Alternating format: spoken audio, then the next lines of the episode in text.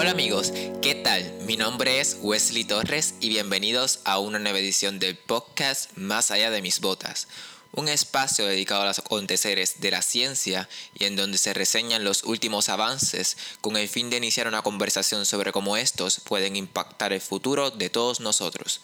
En la edición de hoy les hablaré sobre un estudio realizado por científicos del Instituto Federal de Investigación Suizo en colaboración con investigadores de España, Estados Unidos y Holanda.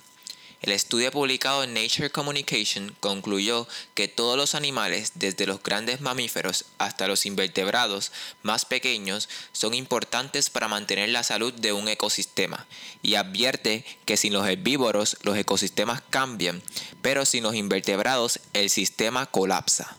Para llegar a esta conclusión, los investigadores llevaron a cabo un experimento de 5 años en el que fueron excluyendo grupos de animales de un ecosistema de pastizales situado en el Parque Nacional Suizo.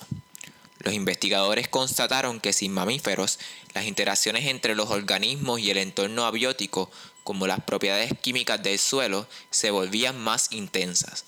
Las plantas de rápido crecimiento, como por ejemplo aquellas adaptadas para hacer un buen uso de los nutrientes del suelo, se benefician de la desaparición de los grandes herbívoros, así que el ecosistema no funcionaba peor, sino de manera diferente. Sin embargo, en la última fase del estudio, al excluir a todos los animales, es decir, mamíferos e invertebrados, las interacciones entre las comunidades disminuyeron.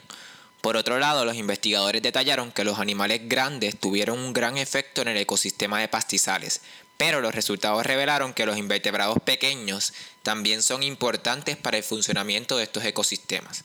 Los resultados del experimento son importantes porque el número de especies e individuos invertebrados están disminuyendo, por lo que el estudio insta a aumentar la protección de estos organismos.